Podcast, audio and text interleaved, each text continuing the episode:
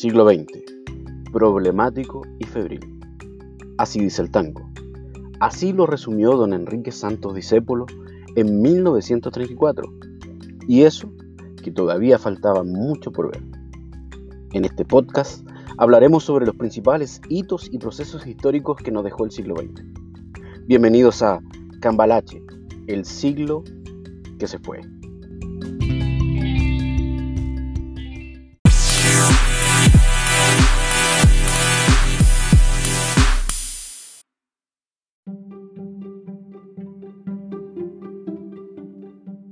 El capítulo de hoy se titula Comienzos difíciles y nos centraremos en la crisis de 1929 y sus consecuencias. Pero para entenderlo mejor, primero debemos resumir lo que ha sido el siglo XX hasta ese entonces.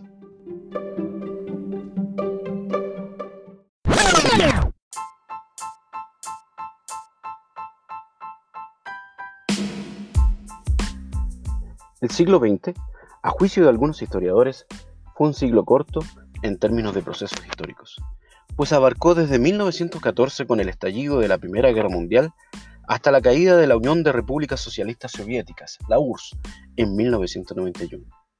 La pregunta es, ¿por qué estos dos hechos marcarán el principio y el fin del siglo XX? La respuesta es simple.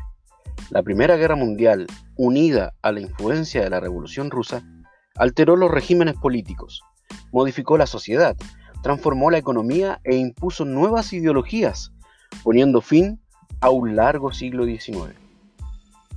¿Y cómo se inició todo? Todo comenzó con un solo hecho, una gota rebalsando el vaso, una sola chispa que sería esparciendo cual reguero de pólvora que involucrará a las principales potencias europeas y cuyo alcance se extenderá más allá de las fronteras del viejo continente. El 28 de junio de 1914, un nacionalista serbio de 18 años, Gabrilo Princip, asesinó de un disparo al archiduque Francisco Fernando, heredero al trono del imperio austrohúngaro. A partir de entonces se desencadenó la Gran Guerra, como denominarían a la Primera Guerra Mundial los europeos.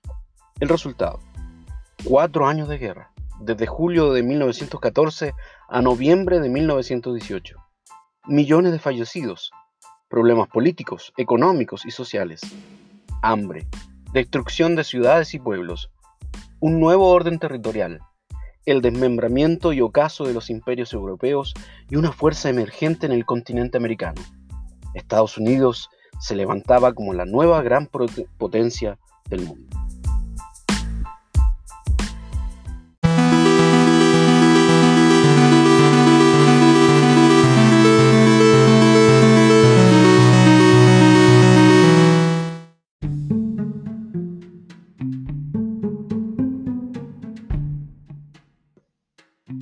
Siglo XX comenzó de manera desastrosa.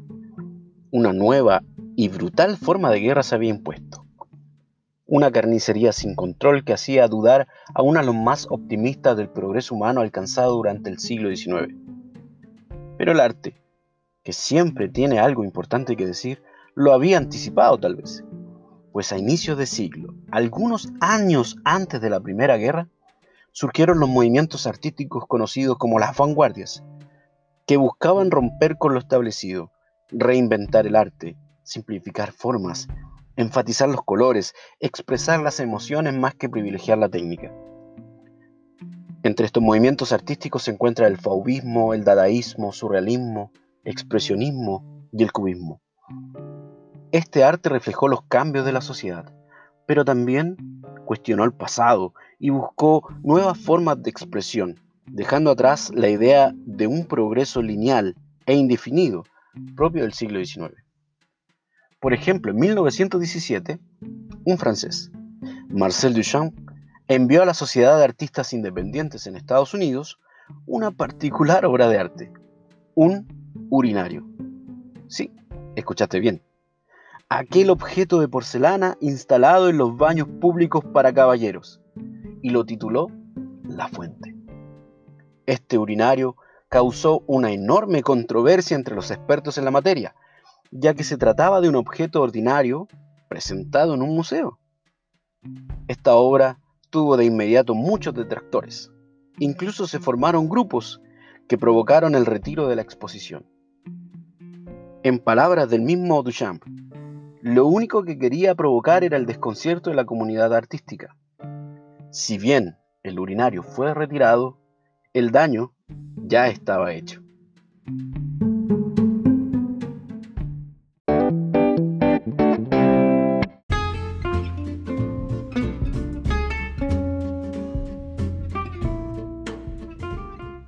Tras la Primera Guerra Mundial, Estados Unidos experimentó una etapa expansiva de su economía. Esta situación generó un clima de euforia. Estados Unidos se transformó en el motor de la economía mundial. Su modelo de vida, American Way of Life, fue exportado a todo el mundo. El modelo se basaba en el consumo individual de bienes, automóviles, teléfonos, electrodomésticos, impulsado por la publicidad y sostenido por créditos fáciles y ventas a plazo. En este contexto surgieron los denominados espectáculos de masa, por ejemplo el cine, deportes masivos, los cabarets, los teatros estaban repletos de espectadores. El interés por la moda de alta costura, nuevas corrientes musicales como el jazz, el charleston o el blues. Todas estas expresiones culturales se convirtieron en objeto de consumo y favorecieron el crecimiento de nuevas industrias como Hollywood o los sellos discográficos. Este periodo es lo que se conoce como los felices o locos años 20, una época de bonanza económica y la sensación de bienestar que sentía gran parte de la población.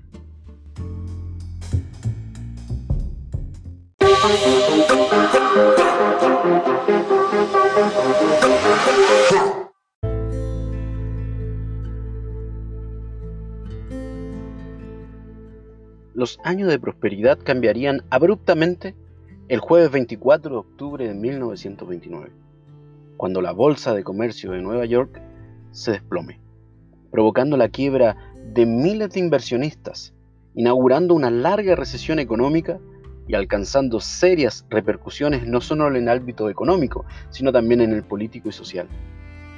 Como causa de esta crisis se señala la sobreproducción, es decir, la oferta de productos no estaba equilibrada con la demanda de esos productos. En palabras simples, había más productos para vender que personas para comprar. Una segunda causa dice relación con la inflación crediticia, para decirlo más claro. Se otorgaron muchos préstamos bancarios. Con ese dinero las personas, ahora endeudadas, podían comprar y sentir una falsa idea de progreso y bienestar. Sin embargo, se infló tanto la burbuja que en algún momento tendría que reventar.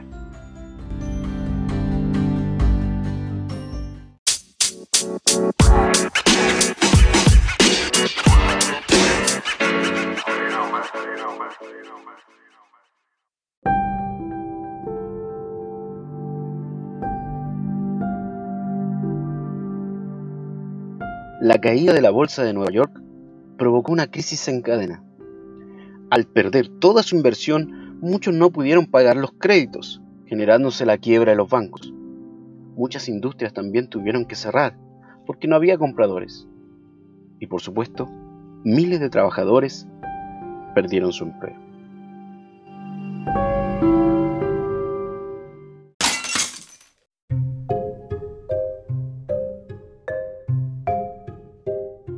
Como la mayoría de las economías dependientes de Estados Unidos, una a una, como fichas de dominó, fueron viéndose envueltas en esta crisis. En particular dos. Alemania en Europa y el principal afectado, según un informe de la Sociedad de Naciones, Chile. Pero si quieres saber más, tendrás que esperar al siguiente capítulo de Cambalache, el siglo que se fue. Hasta la próxima.